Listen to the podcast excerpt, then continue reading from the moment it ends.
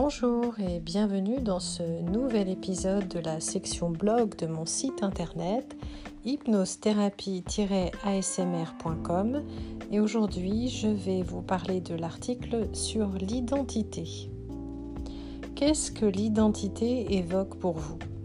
Je ne rentrerai pas dans le débat du genre, je vous laisse pour cela vous renseigner sur le docteur Kinsey, père de la théorie du genre, et Dan Billeran qui en parle aussi.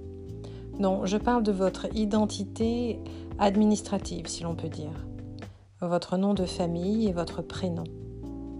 Savez-vous qu'à Madagascar, traditionnellement, le nom de famille raconte toute une histoire?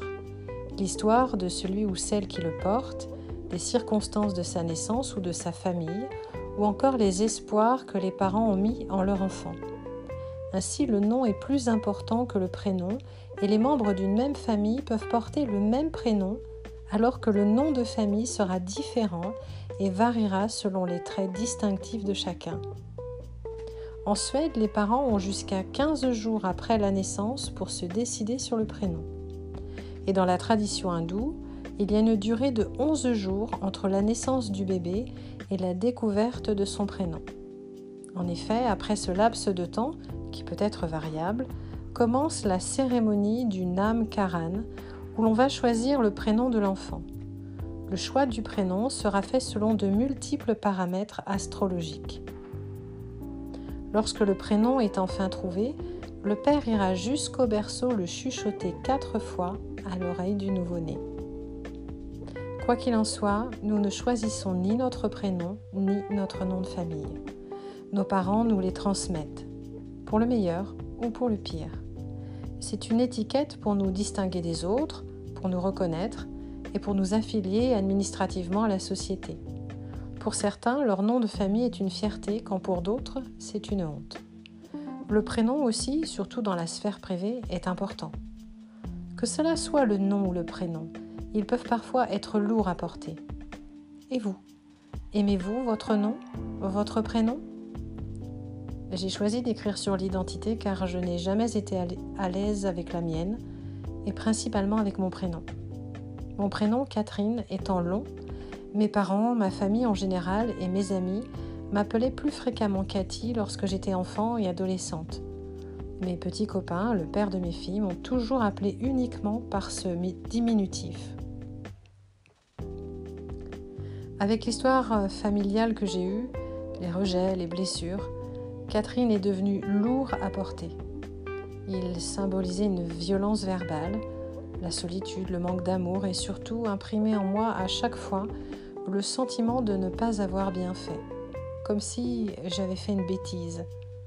Aidée par des coachs, j'ai cru un temps que j'avais digéré et que j'acceptais mon prénom, jusqu'à ce qu'une fêlure que je croyais avoir colmatée se fissure à nouveau et se brise en morceaux.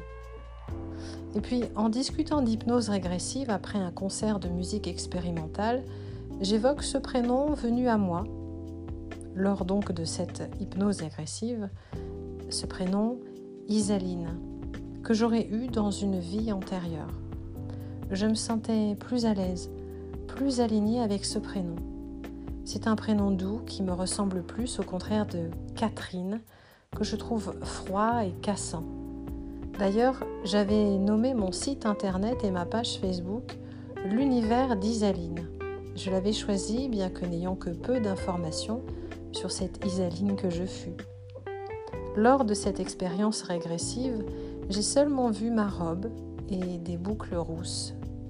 Était-ce mon imagination? Lorsque je suis sortie de cette hypnose régressive, je me demandais d'où sortait ce prénom. Je ne l'avais jamais entendu auparavant et me demandais même si je ne l'avais pas inventé. Il ressemblait au prénom d'une copine de classe de ma fille cadette. C'est en cherchant sur Internet que je me suis rendu compte qu'il existait bel et bien et qu'il était assez commun dans les années 1700. Ce qui est intéressant, c'est que quelques jours après, deux de mes connaissances me, me parlèrent de leur fille qui s'appelait Isaline. D'ailleurs, depuis le concert expérimental, où l'une de mes interlocutrices me dit Et si désormais tu te présentais sous le prénom d'Isaline Je me suis retrouvée dans une réunion avec une Isaline Et le lendemain, une autre personne me parlait d'une Isaline. Est-ce un message soufflé pour me dire Vas-y, présente-toi sous ce prénom dans lequel tu te sens aligné Sans doute. Je me donne le temps de m'approprier ce prénom, peut-être en alternance avec Cathy, qui reste liée à mon enfance et aux bons souvenirs. Maintenant que vous savez, je vous laisse le choix. Et vous Avez-vous déjà eu envie que l'on vous appelle autrement?